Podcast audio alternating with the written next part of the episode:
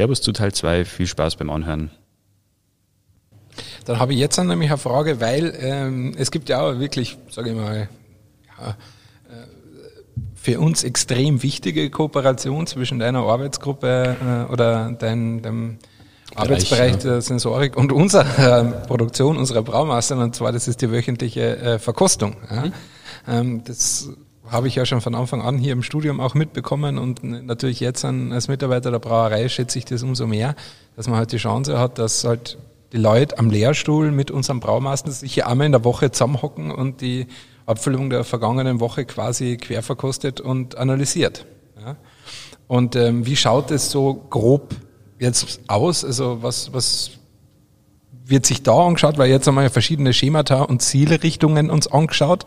Wie ist es so bei unserer Braumeisterverkostung? Also wenn ihr euch da wöchentlich trefft und die, die Biere verkostet, was wird sich da dann angeschaut? Sehr gute Frage. Ähm, ja, ist einer meiner Lieblingstermine tatsächlich in der Woche, die wöchentliche Verkostung mit euch, beziehungsweise mit den Braumeister. Ähm, Tobias, Philipp, Daniel und ähm, die Sina ist jetzt auch neu dabei die Qualitätsbeauftragte. Ähm, es läuft so ab, dass wir ja, etwa zehn Produkte immer aus der letzten Woche verkosten. Die sind ja oft einmal der gleiche Bierstil, aber auch durchaus gemischt. Wir versuchen meistens, dass wir untergärig, obergärig voneinander trennen, weil einfach der Übergang dann relativ hart ist.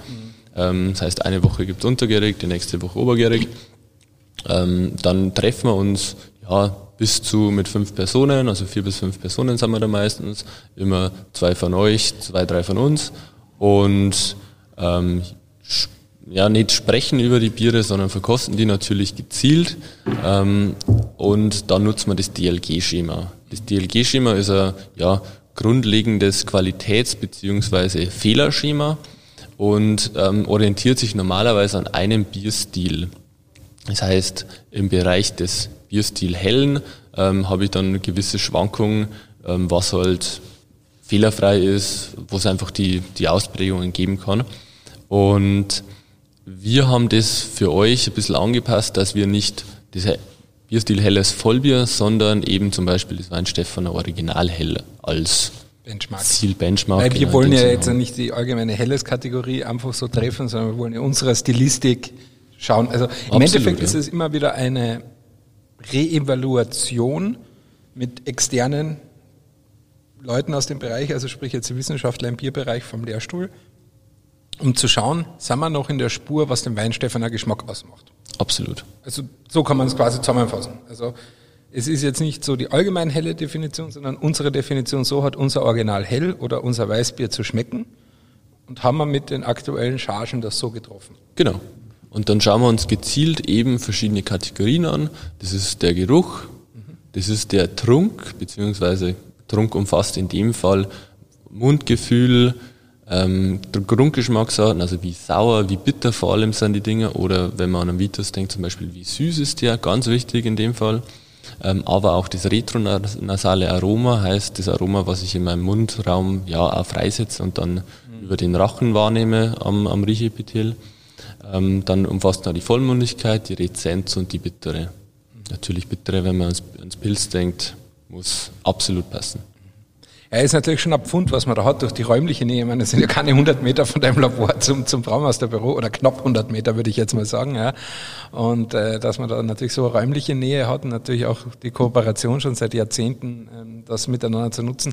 Weil ich finde halt einfach auch, dass das ein externer, neutraler Blick von außen durch solche Verkostungen oder natürlich durch die Labore, die natürlich unsere Biere Biere auch hier an der Uni analysieren, gibt natürlich auch schon den nötigen, äh, sage ich jetzt mal, ähm, ja, objektiven Blick auf die Qualität der Produkte. Und das hilft natürlich, äh, unsere Produkte auf dem hohen Standard zu behalten, auf dem, dem sie sind. Aber ist schön zu hören, dass das einer der Lieblingstermine ist. Ja, nicht, nicht nur von mir tatsächlich, sondern auch von verschiedenen Kollegen. Mhm. Ähm, da heißt es immer, wo machen wir denn wieder, wann bin ich denn wieder eingeladen? Okay. Ich, Aber ja. ihr wechselst dadurch. Also quasi du bist wahrscheinlich so, sagen wir mal, als, als Leiter Sensorik ähm, so der, der Angelpunkt äh, dieser Verkostungsrunde und dann werden immer andere Leute dazugeholt. Genau. Mhm. Ähm, wird da dementsprechend ab und zu, also wird auch angepasst an ähm, die einzelnen Bierstile Also wenn man zum Beispiel die alkoholfreien mal einen Schwerpunkt hat, dann werden eher die Leute geholt aus den Arbeitsgruppen, die mit alkoholfreiem Bier genau, zu tun genau. haben. Ja, okay, macht ja natürlich Sinn. Ne? Absolut. Ja, ja. ja, wie gesagt, es ist, es ist ein Riesenunterschied zwischen Bier trinken, verkosten und halt es wirklich analysieren. Also das haben wir, glaube ich, jetzt dann ähm, wirklich ganz gut gemerkt. Ja. Kommen wir noch einmal darauf zurück, wenn jetzt an der ein oder andere denkt, das hat mir auch taugen. Wir haben ja schon gerade äh, auch vorhin gesprochen über die Schulung, wie man zu so einem Sensoriker geschult werden kann. Ich schaue jetzt ganz bewusst den Tone an, ähm, dass der auch vielleicht irgendwann einmal so ein Zertifikat bekommt, dass er daheim sagen kann, ich muss das für die Arbeit machen, ich bin da zertifizierter Sensoriker. Genau. Ja. Jetzt da die Frage, wie werde ich das? Was mache ich jetzt da? Damit eine Frau den Beweis bekommt, ich muss das tun, ich bin zertifiziert. Ja, die, die, die hat eh schon gesagt, also. äh, die, die, die, sagt, die sagt, ja, du bist ja viel zu selten in der Brauerei, du solltest nur öfters hinfahren. Das ah, du hast eine gute Frau. Äh, ja, definitiv. Das kennenlernen. Definitiv. ähm, na, aber ähm, du hast ja vorher schon gesagt, das ist auch für Externe möglich. Ähm, wie, wie wäre da der Ablauf für Interessierte? An wen wenden Sie die da? Mm, ja, entweder schreibst du mir persönlich eine E-Mail, mache ich natürlich gerne so, oder du schaust einfach auf unsere Internetseiten, Weinstefan Technologie-Workshops. Ähm, da sind immer brandaktuell die neuesten Termine drin und dann kannst du gezielt aussuchen, was dich interessiert. Ist das ein kurzes, vielleicht zweitägiges Federrumen-Seminar oder willst das ganze wöchentliche Seminar? ähm, wo es dann auch die Möglichkeit hast, eben diese Prüfung abzulegen. Das wöchentliche ist natürlich sehr viel umfangreicher, gibt es ähm, mehr Theorie natürlich, aber auch viel mehr Übungen. Ähm, es wird ganz, ganz stark nach der, der Unterscheidungs- oder die Unterscheidungsfähigkeit, äh, ja, wie sage ich denn, trainiert in dem Fall. Ähm, und einfach umfangreicher in allem, was wir machen. Ähm, beim Fehlerrumen-Seminar picken wir uns im Endeffekt nur nur in Anführungszeichen natürlich den bestimmten Themenblock Fehlaromen raus und wollen die trainieren. Wir wollen wissen, wie riechen die in Einzelsubstanzen und wollen die natürlich im Bier wiederfinden. Dann ist noch die Fragestellung, wie gut können wir die wiederfinden, ab was für eine Konzentration und das ist das, was wir da machen. Mhm. Ich denke, da kann jeder davon profitieren, auch wenn er jetzt grundlegende Kenntnisse davon hat.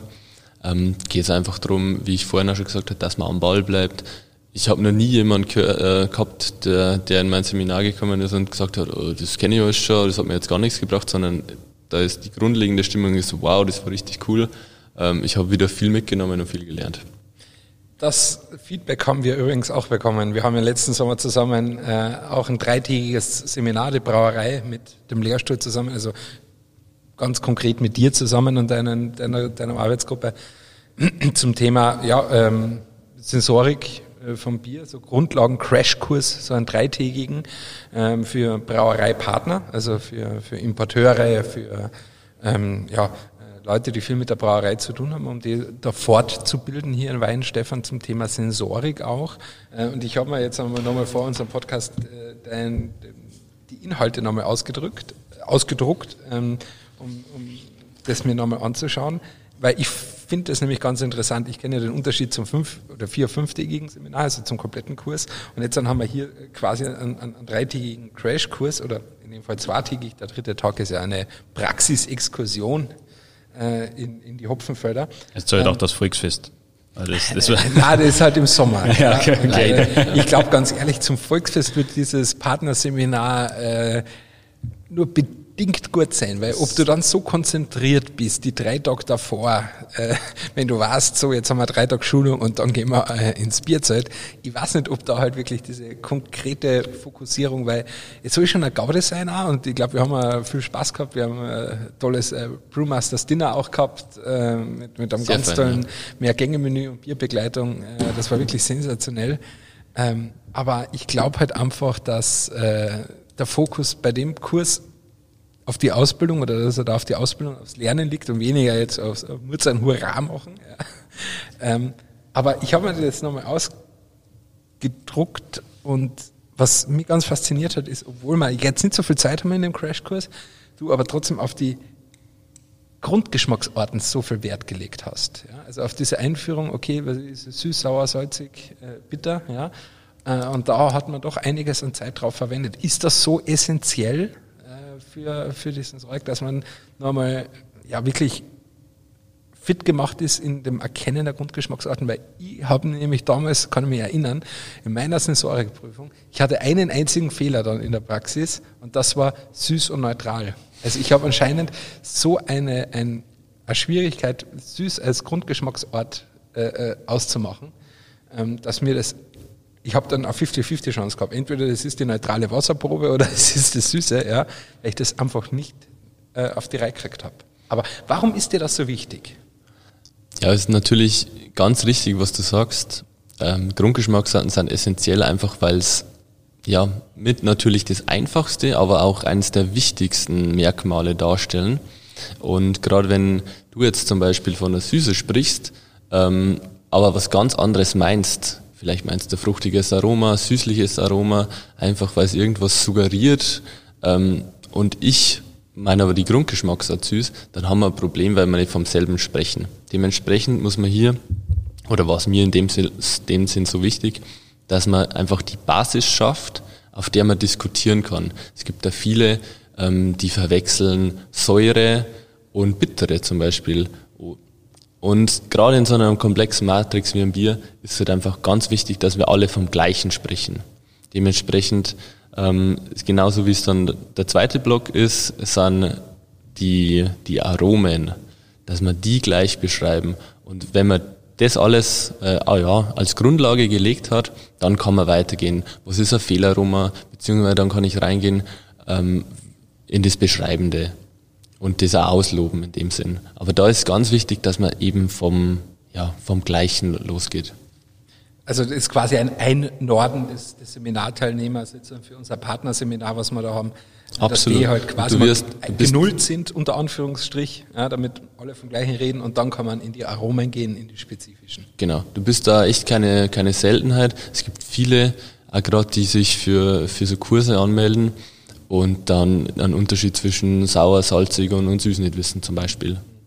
Ja, süß war, war, mein, war mein Nemesis, das muss ich ganz offen sagen. ja. Aber äh, kurz auf das Programm zurück. Ähm, wo ich mir das jetzt äh, nochmal in Vorbereitung für den Podcast nochmal genauer angeschaut habe, habe ich gemerkt, so, ja, wir haben dann diesen doch sehr intensiven Block, der für uns sehr wichtig ist, da haben wir uns ein bisschen mehr Zeit genommen, äh, Thema Weißbieraromen, also 4VG, 4-Vinylguajacol und Isomylacetat, also das Bananenaroma, die zwei prägenden Aromen fürs Weißbier, die ja unsere Flagship-Produkte sind.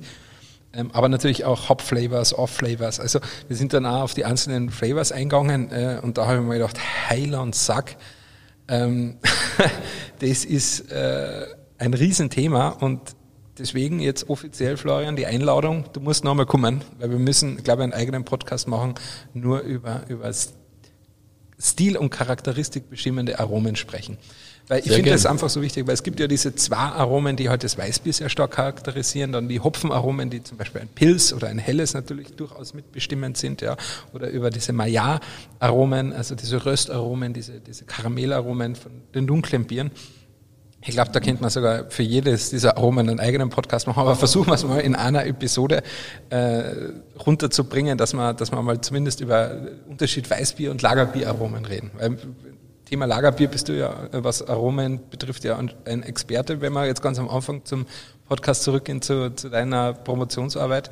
Also äh, hoffentlich nimmst du dir die Zeit. Das würde, glaube ich, äh, uns allen äh, sehr weiterhelfen, ja. weil ich es halt hochspannend finde. Wie gesagt, ich komme sehr gern wieder. Super. Eine Sache noch, weil du gerade gesagt hast, wir müssen alles vom selben reden und oftmals sind ja Flavors ganz anders vernetzt. Das ist so als kleiner Hinblick über, was wir da reden werden. Es gibt einen Aspekt in diesem Partnerseminar, das die Brauerei mit der Uni zusammen hat oder das auch im fünftägigen Sensorikkurs gibt. Mhm. Und zwar das ist das Riechen von diesen äh, Grundgerüchen. Äh, Grund, nicht nur mhm. Grundgerüchen, sondern auch von diesen, von diesen Aromakomponenten. Also zum Beispiel mhm. dieses Isomylacetat als Aroma genau. in so einer Kanüle zum Riechen, damit man diesen Stoff sehr intensiv wahrnimmt, um, um ihn dann sich einzuprägen. Genau, das sind so, so kleine braune Fläschchen, kann genau. man sich vorstellen. Das sind etwa, ja, ich glaube, 25 Milliliter fassen die. Und da sind isoliert diese chemischen Substanzen drin. Das ist in dem Fall zum Beispiel das Isomylacetat. Und ich höre ganz oft, dass, also wenn ich vorgebe, okay, das riecht nach Banane, dass Leute sagen, das riecht gar nicht nach Banane, das riecht super chemisch, ähm, eben an dieses Eisbonbon, wenn das vielleicht jemand kennt. Gletschereis, ähm, ja. Genau, äh, das Gletschereisbonbon. Wie gesagt, weil das Aroma von der Banane ist durchaus weitaus komplexer wie mhm. ein Aromastoff. Ja. Und es ist ja auch sehr hoch konzentriert. Also vor allem in der Matrix Bier kommt es dann vielleicht ein bisschen runtergetriggert, da ist ja die Wahrnehmung als jetzt in, dieser, in diesem Fläschchen, wo das sehr hoch konzentriert ist. Genau. Aber es ist eine gute Schulung. Und deswegen möchte ich da mit dir in einer eigenen Episode nochmal drüber reden, weil da habe ich auch ein Erlebnis gehabt. Das war damals bei deiner Vorgängerin, bei der Julia, ähm, äh, in der, der Ausbildungswoche. Und da gab es diesen ähm, frisch geschnittenes grünes Gras, hilf mir nochmal. Ähm, äh, Hexenol. Hexenol. Hexenol. Hexenol. Hey. Und alle so, ja, was ist das, was ist das? Und ich melde mich gleich ganz euphorisch, ja, äh, Tissi, was ist das? Ja, äh, Benzin. Ja? Nein, das riecht nicht nach Benzin, das riecht nach, ja, und dann die Kollegen frisch geschrittenes grünes Gras. Und ich war halt total von der Rolle, weil für mich hat es irgendwie nach Benzin, Öl, also so in die, Motoröl in die Richtung gerochen. Und ich war halt komplett weg und dann habe ich mit der Julia darüber geredet und die hat mir das dann erklärt. Oder wir haben dann rausgefunden, warum das bei mir so eingespeichert war.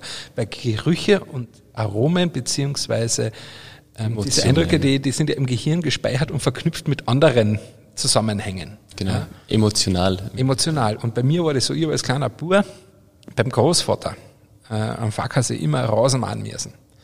Also das müssen, dürfen. Das hat ja Spaß gemacht. Ne? Also als kleiner Bub mit dem dicken Rasenmäher da umzuhantieren. Nur was halt keinen Spaß gemacht hat, war, den Rasenmäher danach zu putzen. Da hat der, der Opa ja immer total benibelt drauf Wert gelegt, dass der sauber geputzt wird.